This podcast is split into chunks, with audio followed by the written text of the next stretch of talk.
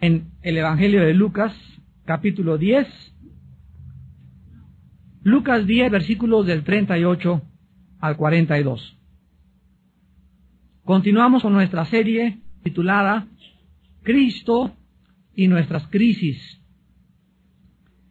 donde estamos analizando las diferentes crisis o encrucijadas donde Jesús manifestaba la forma de salir de determinado problema, tentaciones, ansiedades, ataques, eh, vergüenza, etcétera, etcétera, para que nosotros aprendiésemos no solamente a decir, bueno, Cristo fue un hombre admirable y vamos a tenerlo en una estatua y levantarlo en un pedestal, sino que ya leímos desde el inicio de esta serie, desde la primera conferencia, de que las cosas que Cristo hizo, el ejemplo que Cristo nos dejó es para que nosotros entendiésemos y comprendiésemos en primer lugar que nos fue dejado para que nosotros aprendamos a, de la misma manera que Cristo solucionó los problemas y se enfrentó a los problemas, nosotros también lo podamos hacer.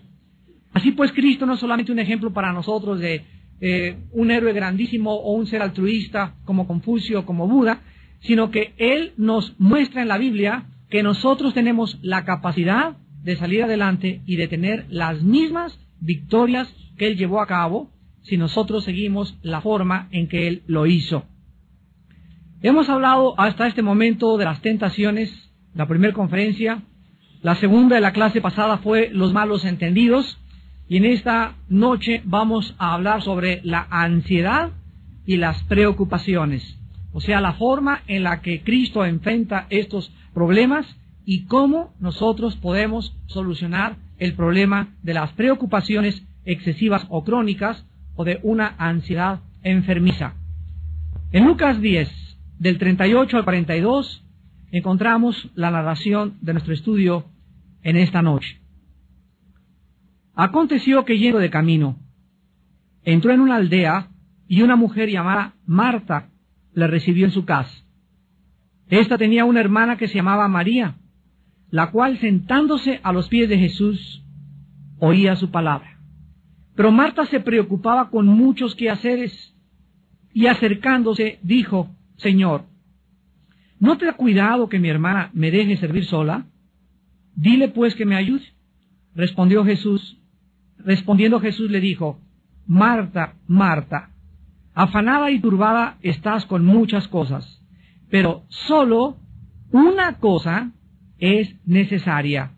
Y María ha escogido la buena parte, la cual no le será quitada. ¿Se podrían ustedes imaginar si alguna persona leyera el periódico o alguna revista sin hacer caso de las, de las comas y de los puntos? ¿Se imaginan que alguien se comiera toda la puntuación en una lectura? Esto tendría como consecuencia que la lectura no tendría ningún sentido, pues faltaría la dirección que los puntos y las comas le dan al tema que se lee. El propósito de la puntuación en los libros y en las revistas o en cualquier pedazo de lectura es para guiar al lector al verdadero significado de las palabras y de las frases escritas pero la puntuación también le da a la lectura la vida y el propósito que las palabras necesitan tener.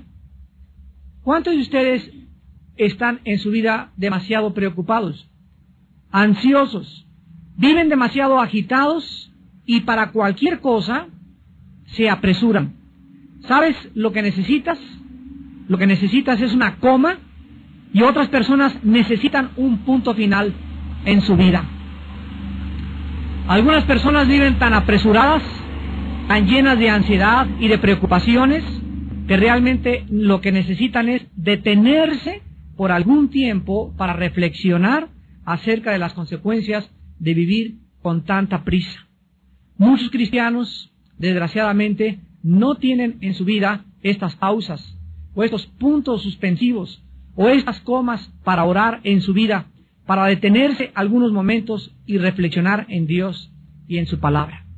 Aún en los estudios bíblicos, los cristianos están agitados, no se pueden estar quietos, se paran, voltean, levantan a ver la cuija en el techo, a ver quién entró, y en todo momento existe agitación interior en su vida. En esta noche vamos a hacer una pausa y vamos a analizar de qué manera la ansiedad nos puede mantener alejados de nuestra vida para que podamos disfrutar la paz y el gozo de nuestro corazón el mayor tiempo posible de nuestra vida. Vuelvo a repetir, la ansiedad nos va a robar esos momentos y esos tiempos en los que podemos disfrutar de la paz y la tranquilidad en nuestro corazón. Vamos a ver de una forma breve y rápida un, un análisis de lo que es la ansiedad antes de que podamos estudiar el pasaje que acabamos de leer en el Evangelio de Lucas, capítulo 10. En el libro de Filipenses, capítulo 4, versículos del 6 al 7, la Biblia dice que por nada estemos afanosos o ansiosos o demasiado preocupados. Y vean la frase, por nada, o sea, no debe existir absolutamente nada. Ninguna preocupación, ningún problema es lo suficientemente este, eh, dificultoso, ningún problema vale la pena para quitarnos la paz. Por nada estén afanosos, sino que sean conocidas vuestras peticiones delante de Dios en toda oración y ruego con acción de gracias y la paz de Dios, que sobrepasa todo entendimiento, guardará vuestros corazones y vuestros pensamientos en Cristo Jesús. Aquí la palabra afán es la palabra griega merimao, merimao, que significa literalmente estar dividido o distraído. Es la palabra que se tradujo en el latín ansiedad, pero en el latín se le agrega tapar o estrangular. En el idioma alemán esta palabra es Gurgen, con W-U-R-G-E-N, Burgen, y que se traduce al castellano preocuparse. En todos los idiomas, la misma palabra significa estar preocupado en demasía, vivir como estrangulado, con ansiedad profunda e inquietud del corazón. Difícil de estar o vivir quieto, vivir como si no existiera una salida. Quiero que vean a través de toda esta gama de traducciones en el alemán, en el latín, en el griego y en el hebreo, de qué forma la Biblia nos muestra el verdadero significado de vivir preocupados. Esto pues es la ansiedad. La ansiedad es un temor enfermizo producido por las emociones alteradas por un estrangulamiento mental y espiritual. Es realmente la ansiedad una estrangulación mental y espiritual que vivida crónicamente puede llevar a cualquier persona al pánico total o inclusive al suicidio. ¿Por qué es tan dañina la ansiedad? ¿Por qué Dios no quiere que vivas demasiado agitado? Que siempre estés así distraído y por acá y esto y el otro y que así pasan tus días y por el dinero, por el negocio que no camina, por tus hijos, por lo que quieras pero de alguna forma ya llevas tres o cuatro días que no oras. Ya tienes tres o cuatro días que no has tenido tiempo de estar con la Biblia. Ya has tenido tres o cuatro días o tal vez semanas en que no estás tranquila con la Biblia abierta, reflexionando, pensando en Dios, porque los pensamientos que ocupan tu mente para ti son más importantes que tu comunión con Dios. Porque es tan dañina la ansiedad y vivir demasiado preocupado. Porque, en primer lugar, la ansiedad le da demasiada importancia a los problemas que tú tienes y estrangula las soluciones de Dios. Por esta razón sobreviene el temor. En otras palabras, estás tan, tan preocupado por las cosas que están pasando que no le das tiempo ni cabida a Dios para que Él te dé la solución. En segundo lugar, la ansiedad es tan peligrosa porque bloquea nuestra habilidad para distinguir lo secundario, o sea, lo que no tiene importancia de lo esencial, lo cual nos mantiene distraídos.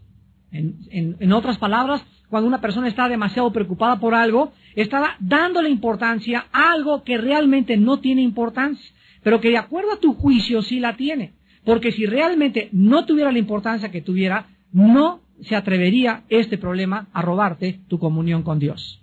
Y en tercer lugar, la ansiedad es peligrosa porque convierte tus preocupaciones en problemas crónicos, de tal manera que vas a perder tu paz y no vas a ser capaz de poder relajarte ni tampoco descansar. Finalmente, la ansiedad es peligrosa porque reduce toda nuestra energía y nuestro gozo. Nos hace criticones de todo y de todos y nos vuelve personas amargadas, negativas y aceleradas. Tú no podrás jamás encontrar a una persona acelerada o demasiada preocupada o que no tiene tiempo para Dios que pueda tener paz y hablar bien de los demás. Regularmente las personas resentidas y amargadas son personas con problemas no resueltos en su pasado debido a la ansiedad. Ahora sí, con este, después de este breve análisis, vayamos pues a Lucas capítulo 10, versículos 38 al 40, para examinar la forma en que Cristo enfrenta la ansiedad o este problema peligrosísimo que manifestaba una discípula y amiga de él muy íntima llamada Marta. Veamos en primer lugar en esta noche el lugar y la ocasión en la cual Cristo se enfrenta a este problema. En el versículo 38 dice Lucas 10 que aconteció que yendo de camino entró en una aldea y una mujer llamada Marta le recibió en su casa. Aquí pues vemos que a tres kilómetros aproximadamente de Jerusalén, en una aldea llamada Betania, Jesús, el Señor, se detenía frecuentemente en la casa de tres hermanos, que no solamente eran discípulos de él, sino que Cristo encontraba de alguna forma, al recluirse y buscar hospedaje y albergue en esta casa, el descanso que su cuerpo y su mente necesitaba después de tantos viajes tan complicados sanando, liberando y predicando el Evangelio de, su Padre. En esta casa, Jesús sabía que se encontraba entre verdaderos amigos y que estos, o sea, Marta, María y Lázaro, no le iban a comenzar toda la noche a decir, haznos un milagro, haznos aquello, ni tampoco le harían trabajar. Cristo le gustaba hospedarse en esa casa porque él comprendía que sus amigos Marta, María y Lázaro le iban a brindar el descanso que su cuerpo y su mente, repito, necesitaban de todos sus viajes anteriores. Las dos hermanas Marta y María estaban felices cuando Cristo llegaba a su casa y manifestaban su entusiasmo de diferentes maneras. Sin embargo, en este pasaje tan breve que vamos a ver, vemos la forma en la que las dos hermanas manifestaron el entusiasmo a Jesucristo, pero de dos maneras diametralmente opuestas la una de la otra. Veamos el problema en el versículo 39 al 40. Después de que vemos que Marta recibe en su casa a Cristo, en el versículo 39, dice la Biblia que Marta tenía una hermana que se llamaba María. Quiero decirles a ustedes que la palabra María en el griego es Miriam. Así que las personas que, se llamen Miriam es María, son sinónimos. La cual, sentándose a los pies de Jesús, oía su palabra. Aquí encontramos, en primer lugar, la reacción de la hermana de Marta, o sea, María. Y la reacción de María fue la siguiente. En cuanto Jesús entró a su casa, lo más importante para ella, antes que arreglarse los chinos, que ver el pollo, el horno, la mesa, lo más importante para ella cuando Jesús estaba enfrente de ella, era sentarse para oír su palabra. La prioridad que llenaba la mente y el corazón de María era escuchar la palabra de Dios. María hizo a un lado cualquier distracción, repito, que pudiera tener en ese momento. Su mente la enfocó en lo más importante para ella, Jesús.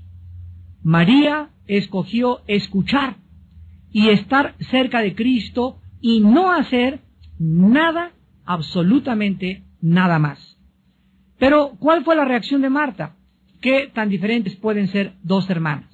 El versículo 40 nos dice que Marta se preocupaba con muchos quehaceres.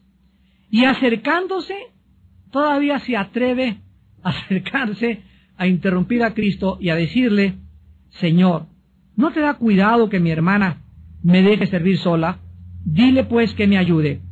Las primeras palabras de Marta nos muestran pues que desde que Cristo entró en la casa, Marta comienza a distraerse con cosas secundarias, tal vez para tratar de ser la anfitriona perfecta.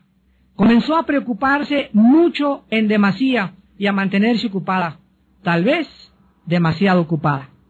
Dentro de su cocina, tal vez Marta se desesperó por tener todo listo y cuando vio que su hermana ahí, de acuerdo a ella, sentadota y echada ahí nada más, sin ayudarla, va con Jesucristo y le dice a Cristo, Señor, que no te da cuidado, o sea, que no, que no te preocupa que mi hermana me deje servir sola, dile que me ayude. Marta es la clásica persona que nunca puede descansar, nunca puede relajarse de sus quehaceres, nunca le puede dar la prioridad a lo que verdaderamente es importante para todos nosotros como hijos de Dios. ¿Cuántas de ustedes, señoras, en la mañana llegan así, pero corriendo y con el chongo y con la bolsa al estudio bíblico, porque dicen, es que vengo patinando y no me dio tiempo para aquello y no me dio tiempo para aquello, y la realidad es que no quiero ser grosero, pero esa no es la verdad.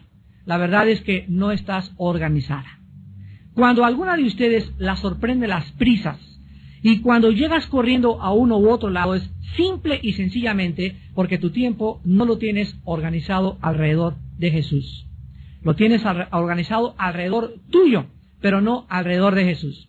Si es día de estudio, tú puedes de alguna forma, a menos que salgas trabajando, ahí sí, y llegar patinando exactamente, ahí sí, Dios sabe tu corazón, pero si en la mañana tienes tiempo de levantarte más temprano, organizar más temprano el desayuno, preparar las papas desde la noche anterior, tener la, ropa de tu niño ya arreglada, el desayuno de tu esposo todo listo, estoy segurísimo que tú tendrás tiempo siempre para ser la primera en llegar a un estudio de la palabra de Dios. Ahora, si ni siquiera te da tiempo de llegar a un estudio de la palabra de Dios y no tienes tiempo para tener a solas con Dios en la Biblia en la mañana, déjame decirte que vives demasiado ocupada. Estás demasiado ocupada. Porque la persona que no tiene tiempo para tener comunión con Cristo es una persona que verdaderamente vive demasiado ocupada. ¿Cuál era la respuesta al problema de Marta y cuál es la solución a la ansiedad y a las preocupaciones crónicas? En el versículo 41 y 42 vemos que las primeras palabras de Jesús no fueron de regaño inmediato, ni de exhortación, sino que de una forma tierna y misericordiosa, Jesús cuando Marta viene a decirle, Señor, no te da cuidado que mi hermana no me venga a ayudar, dile que me ayude, Jesús le dice, Marta, Marta. Simplemente al pronunciar dos veces su nombre, le está diciendo, ah, que doña Pancha, doña Pancha. Ah, que Juan, ah, que Juan. No le dice, Marta, eres esto, eres aquella, sino Marta, Marta. En ese momento Jesús manifiesta su corazón porque el problema no residía, escuchen bien, el problema no estaba en la falta de preparación de los alimentos, en que la casa no estaba bien arreglada. El problema residía dentro del corazón de Marta. Era su actitud interna de preocupación y ansiedad lo que Jesús tenía que enseñarle que debía sacar de su vida espiritual. La preocupación de Marta, la ansiedad de Marta, los quehaceres secundarios de Marta la estaban sacando, la estaban alejando de la persona de Jesús. Estaba siendo estrangulada por la ansiedad, estaba dándole demasiada importancia a aquello que no era importante. ¿Cuántos de ustedes también como hombres le dan demasiado importancia a problemas que no son importantes. Lo vamos a ver al final del estudio, que Dios nos ha dejado claramente marcadas prioridades en la vida. Y nuestras prioridades no pueden ser usurpadas por una segunda prioridad, ni por la tercera ni por la cuarta, sino que tenemos que aprender a entender lo que dice Mateo 6:33. Más buscar primeramente. Cuando Jesús dice primeramente, está marcándonos un orden si hay primero, hay segundo, hay tercero, hay cuarto y hay quinto.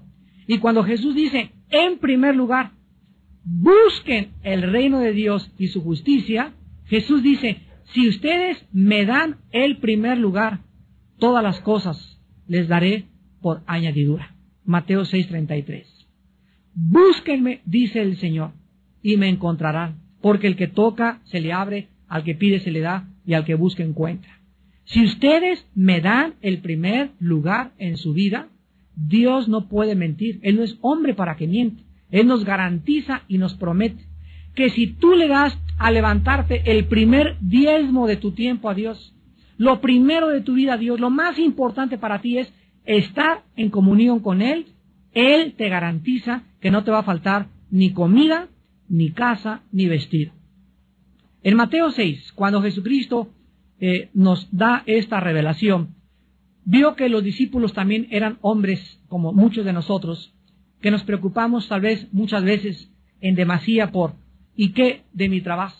¿y qué de mi vestido? ¿y qué en qué casa voy a cambiarme? y este trabajo y voy a necesitar un doble trabajo. ¿No se han puesto a pensar mucho de ustedes que tal vez no has encontrado el trabajo que necesitas encontrar o que no tienes lo que realmente necesitas por causa de que Cristo ocupa el segundo o tal vez el tercer lugar en tu vida?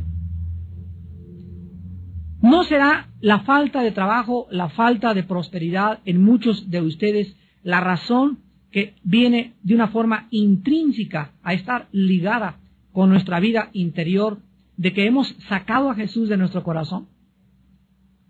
Dios dice que si Él ocupa el primer lugar en tu corazón, todo te será dado por añadidura. Por nada estén afanosos, Cristo lo dice Mateo 6 a los discípulos. Miren las aves de los cielos, que no guardan el dinero en Bancomer.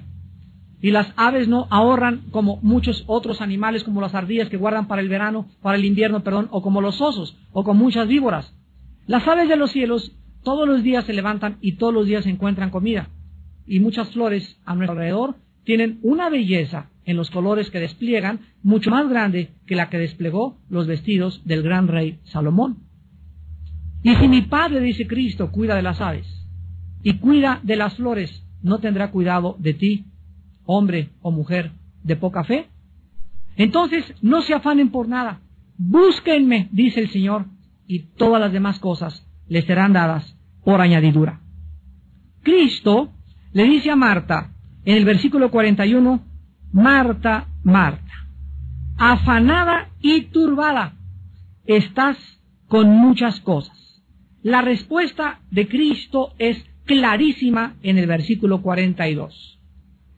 Cristo le dice a Marta que solo una cosa era necesaria. No dos, ni tres, ni cuatro, ni cinco, solo una cosa es importante en la vida. Todas las demás son secundarias. Todas las demás cosas que tú hagas en la vida, tu trabajo, tu arreglo personal, tu estudio, todas las cosas son secundarias y quedan colocadas debajo de la primera. La cosa más importante para nosotros es buscar a Dios. Nuestra prioridad es conocer a Dios. Y cualquier otra cosa que tú hagas o en lo cual tú te empeñes es de carácter secundario desde la perspectiva divina.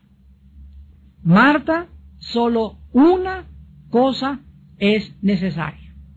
Cada vez que ustedes se levanten, desarrollen el bendito hábito de recordar esta frase. Hoy Solo tengo, y mi cita a las diez y media con el dentista, y a las once tengo que hacer esto, y esto y esto y el teléfono. Cuando te levantes, bloqueate a todas las cosas que tú tengas, pero no te vas a levantar al cuarto para las diez cuando ya está corriendo el, tren y el metro, ¿verdad? No, te vas a madrugar. Y si te levantas más temprano, media hora una hora antes de todas las cosas que tienes que hacer, recuerda, en este día, solo una cosa es importante. Solo una es necesaria. Todas las demás cosas, mis citas y todo lo demás, todo es secundario. Lo más importante lo voy a hacer. Voy a tener tiempo de comunión con Dios. Solo una cosa es necesaria. Lo más importante de nuestra vida y de nuestro tiempo es nuestro compañerismo con el Señor Jesús. Tener comunión con Jesús.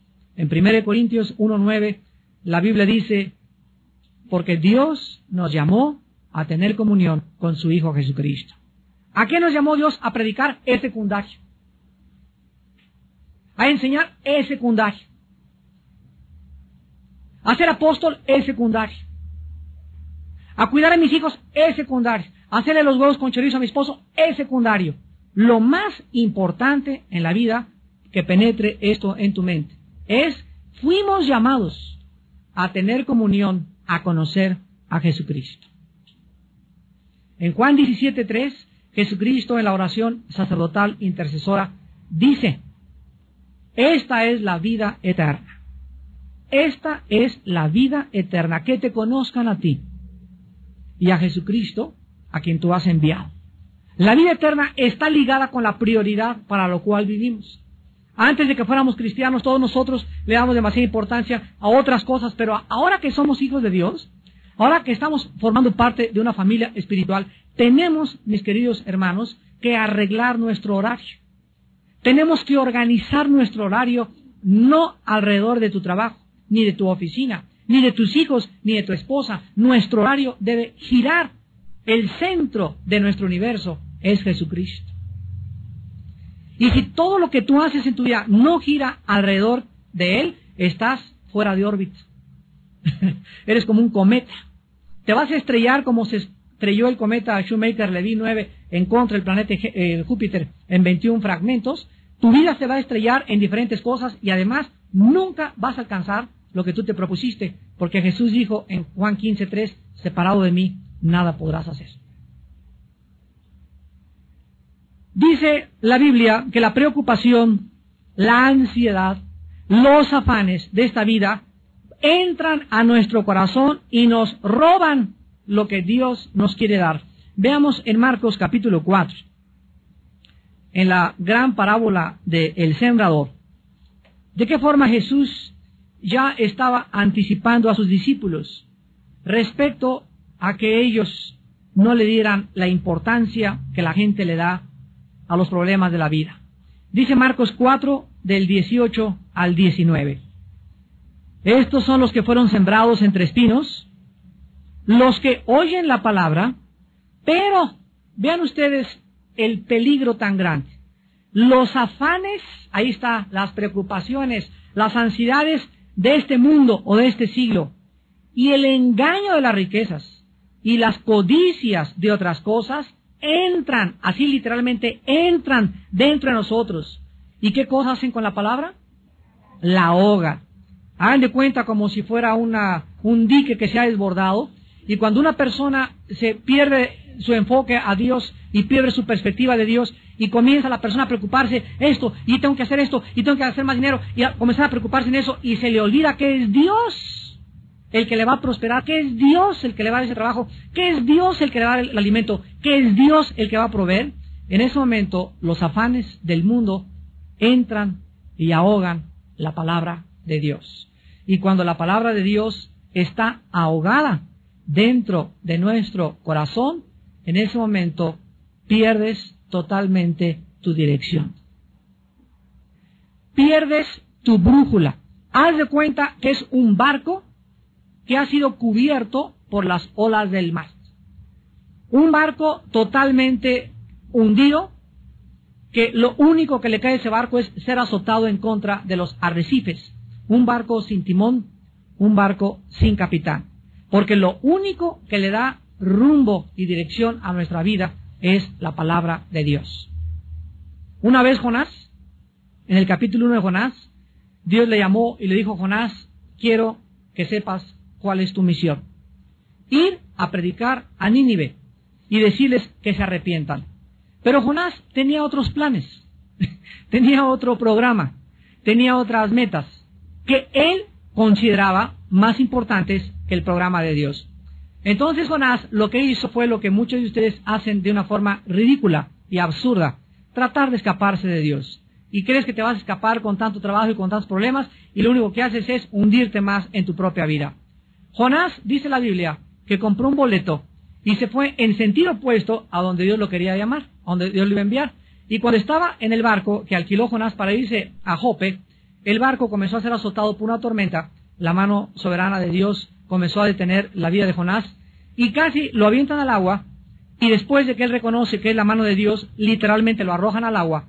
Pero la historia del capítulo 1 de Jonás nos enseña lo siguiente, que cuando alguien quiere escaparse de Dios, huir en sentido contrario a la misión que Dios tiene para tu vida, acabarás comprando tu boleto y nunca llegarás a tu destino. Esa es la lección. Vas a acabar pagando las consecuencias, porque las vas a pagar, y finalmente no vas a llegar a ningún lado, porque separado de Cristo jamás podrás darle rumbo ni dirección a tu vida. Ahora veamos finalmente un examen a nuestros problemas diarios para que podamos, viviendo en la actualidad del mundo que nos rodea, dejar de estar siempre preocupados, llenos de ansiedad, casa, tu dinero, tu futuro, tu escuela. Veamos finalmente un poco de aritmética simple y elemental que te van a ayudar a evitar convertir tu vida en un manojo de preocupaciones.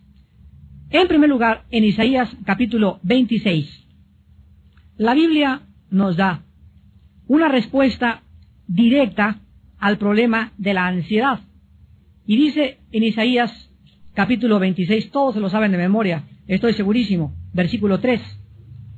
Dice Isaías 26, 3, tú guardarás en completa paz. O sea, acuérdense, es esa paz de Filipenses 4, 7 que acabamos de leer. La paz de Cristo que sobrepasa el entendimiento. Es una paz completa, total, que nadie te la puede dar. Aunque te metas cinco volumes, cinco exotans, cuatro siete que acabamos de leer. La paz de Cristo que sobrepasa el entendimiento. Es una paz completa, total, que nadie te la puede dar. Aunque te metas cinco volumes, cinco exotans, tres pastillas tranquilizantes, aunque una botella de vino, una botella de alcohol, hagas lo que hagas, la paz total, completa, shalom, shalem, proviene de Dios. A quienes Dios guarda en paz completa y total. Ahí dice en Isaías 26.3, ¿a quienes? A los que perseveran en pensar en Él. A los que perseveran en pensar en Él. A los que día y noche el centro, el enfoque de su mente y su corazón no es el negocio, no es la venta, es Dios. Esos viven en una paz total y segura. ¿Qué significa que no vas a trabajar? No, la Biblia no dice eso. La Biblia dice que el que no trabaja, que no coma. La Biblia dice que sí es necesario trabajar, pero que no le des a tu trabajo, ni a tu escuela, la importancia que tiene conocer a Dios. Mientras tú le des el primer lugar en la mañana de tu tiempo a Dios en tu devocional y a la Biblia, las demás cosas son importantes, pero de carácter secundario. Lo más importante es que vayas a la escuela, que vayas a tu trabajo, cubierto por la paz total de Dios, porque en la mañana tu prioridad fue no estudiar eh, aritmética o derecho o medicina o preparar en tu escuela las clases, tu prioridad en la mañana fue tu comunión con el Hijo de Dios. Esos esas personas, Dios las mantiene en una paz total. Y dice la Biblia, aquel cuyo pensamiento en ti persevera, porque en ti ha confiado. Vean ustedes lo estrechamente que está ligado el pensar en Dios y el confiar en Él. Mientras más piensas en Dios, mientras más ocupa Él tu prioridad, más confianza tienes en aquel que no te puede jamás desamparar ni dejar sola, ni dejar solo. Y es maravilloso encontrar y descubrir a ese Dios que nos llena y nos da todas las cosas mucho más abundantemente. Dice 2 Corintios 9, de lo que pedimos o entendemos, según el poder que actúa en Él. Pero ¿por qué la da Dios? Porque estás buscándolo, porque perseveras en pensar en Él, porque Él es tu prioridad, porque no hay ninguna otra cosa más importante en tu vida que Él. Cuando Josué iba a entrar a la conquista de Canaán, en el capítulo 1, versículo del 7 al 9, le dice Dios a Josué, Josué, día y noche, día y noche, de día y de noche, medita, lee piensa en mí.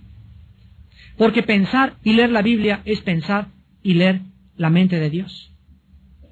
De día y de noche meditarás en este libro de la ley para que hagas y guardes conforme a todo lo que te he dicho. Y fíjense lo que le dice Dios a Josué. Entonces harás prosperar tu camino y todo te saldrá bien. Hay cosas en tu vida que ahorita no te están saliendo bien, o tal vez tienes ya mucho tiempo que no te salen bien. La raíz se encuentra en que Dios no tiene el primer lugar en tu vida. La Biblia garantiza prosperidad para las personas que tienen su corazón en primer lugar en Dios. En segundo lugar, en el libro de Jeremías capítulo 18, la Biblia nos muestra que cuando nosotros estamos ocupados con estas prioridades básicas, perdón, es Jeremías capítulo 23, Jeremías 23, versículo 18, Jeremías 23, 18. Dice la Biblia, porque ¿quién estuvo en el secreto de Jehová y vio y oyó su palabra? ¿Quién estuvo atento a su palabra y la oyó? Aquí se describe el tiempo a solas en comunión con Dios como un secreto, donde Él te revela sus secretos. Es el silencio de la madrugada cuando estás en tu cuarto o en tu sala o donde tengas tu devocional o antes de acostarte pero tú tienes que estar en el secreto con Dios. Y dice la Biblia que los cristianos que viven en silencio con Dios, vean lo que dice el versículo 18, van a ver y van a oír su voz. Van a ver y van a oír su voz, porque estuvieron atentos a su palabra. Y dice el versículo 22, pero si ellos hubieran estado en mi secreto, habrían hecho oír mis palabras a mi pueblo y lo habrían hecho volver de su mal camino y de la maldad de sus obras. Vemos pues que en segundo lugar, vivir en comunión con Dios nos garantiza que podremos ayudar a la demás gente. ¿Cómo puedes tú ayudar a alguien en la vida? Hermano, ayuda a mi esposo. Es que comienza tú a ayudar. Pero es que yo no conozco la Biblia como usted. Es que no necesitas conocerla. Necesitas solamente ser obediente pasar tiempo con Dios en la mañana. Y Dios te va a dar palabras para que tú hagas que esa persona regrese el mal camino y regrese al camino de la vida. Si ellos hubieran estado en mi secreto, habrían hecho oír mis palabras a mi pueblo. Fíjense ustedes que no vivir en comunión con Dios y no pasar tiempo con Dios nos roba la capacidad de ayudar a la demás gente.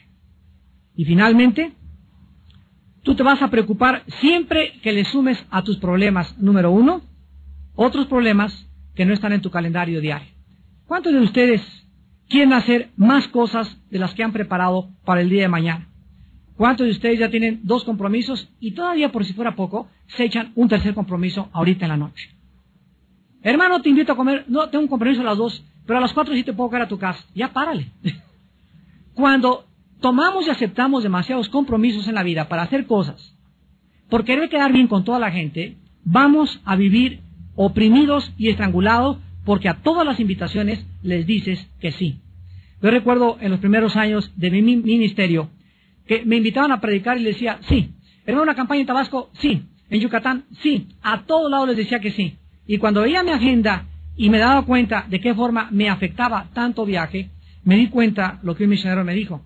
El misionero me dijo, Armando, aprende a decir también no. No puedo. ¿Por qué? Porque es más importante qué cosa, tu comunión con Dios, es más importante las cosas que tienes que hacer y es mucho más importante que la misma predicación de la palabra que te organices para que no a todos les digas que sí. En segundo lugar, tú te vas a preocupar siempre que le restes a tu vida la presencia de Dios. Tu falta de oración y devocionales diarios van a aumentar tus preocupaciones y tus ansiedades si eres una persona preocupona y tienes demasiados problemas por resolver, se van a aumentar. Dice la Biblia, el que no tiene, aún lo que no tiene, le será quitado. Y al que tiene, se le añadirá. Si tienes demasiados problemas y no tienes comunión con Dios, Dios hace que tengas más problemas. Oye, pero yo creí que Dios era amor. Lo hace Dios por amor. Para llevarte a un rincón. Para situarte en una posición donde pidas auxilio a gritos, donde te sientas tan estrangulado y tan ahogado que ya no puedas ni siquiera ver a ningún lado más que levante los ojos al cielo y te acuerdes que Él es Dios. Dios llevó a Israel entre el Mar Rojo y los egipcios para demostrarles en ese momento que Él podía abrir el Mar Rojo. Y Dios es experto en llevar a sus hijos entre la espada y la pared. Porque en cuanto estamos entre la espada y la pared, donde crees que ya no hay salida, ahí Él es Dios. Y siempre te va a abrir la puerta y la salida y te va a dar el trabajo y te va a dar la respuesta que tú menos esperas para que aprendas a seguir confiando en Él. Y finalmente, tú te vas a preocupar cuando multipliques a tus problemas tus propias soluciones sin tomar en cuenta a Dios. En otras palabras, ¿cuántos de ustedes tienen problemas y quieren resolverlos de acuerdo a la sabiduría humana? No, pues es que mi compadre va a llegar y me prometió esta chamba y me prometió este trabajo y de acuerdo a esto, y comienza tu mente, tú en tu carne, a tratar de solucionar tus problemas. Se van a multiplicar. Porque la solución para tus problemas y para mis problemas están en Dios, no en nosotros mismos. Dice Jeremías 10:23, Conozco que el hombre no es señor de su camino, ni del hombre que camina ordenar sus pasos. Por Jehová son ordenados los pasos del hombre, y cuando éste cayere, no quedará postrado. Él es el que quiere dirigir tu vida, quiere iluminarte, quiere guiarte, quiere mostrarte la senda de justicia y misericordia por amor de su nombre. Solamente tú tienes que darle oportunidad a Dios en tu vida. Hace muchos años, un gran hombre de Dios decía lo siguiente, Peter Marshall, He descubierto que siempre las cosas que me preocupan nunca suceden. En otras palabras, de las diez preocupaciones que tú tienes, nueve no van a suceder. Siempre el hombre se preocupa más allá de lo que realmente vale la pena. Y cuando aprendemos la final receta en primera de Pedro 5.7, echando toda nuestra ansiedad sobre él, porque él tiene cuidado de nosotros, vas a aprender que cada mañana al levantarte, tienes que aprender a echar sobre la cruz, sobre aquel que murió por ti. Si murió por ti, no estará dispuesto a cargar tus problemas y a decirte y a darte la luz verde, verde y a iluminar tu vida, pero es que tú no lo haces, echando nuestra ansiedad sobre él, porque él tiene cuidado de ti. Aprende las mañanas, Padre, tengo un problema tremendo, me preocupo demasiado por ese trabajo, ya no tengo que comer, pero totalmente vuelca sobre Dios tu ansiedad, derramando, dice los salmos, nuestro corazón delante de Dios. Aprende a llorar delante de Dios, a decirle, Señor, ya no me aguanto con esto, con aquello, y hasta que no te levantes y tengas una paz total que sobrepasa tu entendimiento, no dejes de orar. Hasta que no sepas que Dios ya tomó tu carga y la está cargando y está diciendo, vete a trabajar, vete a la escuela porque yo ya he tomado tu carga, hasta que no tengas esa seguridad, no te levantes, porque mientras no la tengas, no has orado con fe. Y sin fe es imposible agradar a Dios. Aquel que murió por nosotros en la cruz, ¿no nos dará todas las cosas si nosotros se las pedimos? ¿Quién nos podrá separar del amor de Cristo? Ni la espada, ni la persecución, ni el hambre, ni la falta de comida, ni la viudez, ni el divorcio. Él tiene poder para solucionar todo problema que podamos enfrentar y que le demos la oportunidad, respondiendo en obediencia a una vida de devocionales y de oración, en primer lugar en la mañana y antes de acostarnos, para que Él pueda cumplir sus promesas.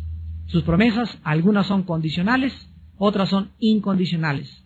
Pero entre aquellas condicionales son, búscame y vivirás. Y me encontrarás, porque desde temprano me buscarás. Despidámonos en oración. Señor, te damos gracias. Gracias porque tienes cuidado de nosotros. No estamos solos. Nuestros problemas no son nuestros, ni tampoco tenemos la capacidad de solucionar ningún problema nuestro. Ningún problema es más grande que tú, Señor. Todo tiene solución, todo tiene una respuesta si nosotros aprendemos a desarrollar el bendito hábito de tener quietud en la mañana y estar a solas en el secreto contigo. Señor, tú nos anhelas, tu, palabra dice que tu espíritu nos anhela celosamente. Tú nos compraste y nos redimiste para que aprendiésemos a tener compañerismo contigo, para que te conozcamos, para que sepamos y seamos testigos de tu poder, de tu infinita misericordia, de tu gracia, de tu milagrosa provisión. Tú eres padre de viudas y de huérfanos. Tú eres padre de desamparados. Tú eres padre de todos aquellos que se acogen a tu gracia y a tu fidelidad. Y en esta noche, Señor, tu Espíritu sabe que hay hijos e hijas tuyas llenos de preocupaciones, llenos de ansiedades, que al igual que Marta, le dan prioridad a lo secundario y no a lo esencial. Señor, en esta noche que tu Espíritu les enseñe que es la razón por la cual ellos viven como viven, porque no tienen fe, no creen, no quieren obedecer lo que tú les has mandado. Gracias por haberlo recordado esta noche y por mostrarnos, Señor, que tú eres real, que realmente estamos bajo la protección de un Dios que nos guarda, que el sol no nos calentará de día ni la luna de noche, ni tampoco se dormirá el que guarda su iglesia, ni nuestro pie tropezará en piedra. Señor, en esta noche, a estos hijos e hijas tuyas que viven con estas ansiedades y preocupaciones, en este momento, sánales. Diles y recuérdales, solo una cosa te es necesaria. Ya deja las distracciones, deja de distraerte, deja de pensar en esto, en aquello, piensa en mí, dice el Señor. Concéntrate en mí, dice el Señor. Enfoca tu atención y tu mente y tu corazón en mí, dice el Señor. Y déjame a mí, dice el Señor, solucionar todos tus problemas. Lo más importante es tener tiempo como María para sentarnos en cuanto oigamos la voz de Jesús y oír su palabra. Esto es lo más importante y lo único necesario para vivir una vida llena de reposo, llena de paz y llena de tranquilidad. Gracias, Señor, por tu enseñanza en esta noche, en el nombre de Jesús. Amén. Tengan paz en esta noche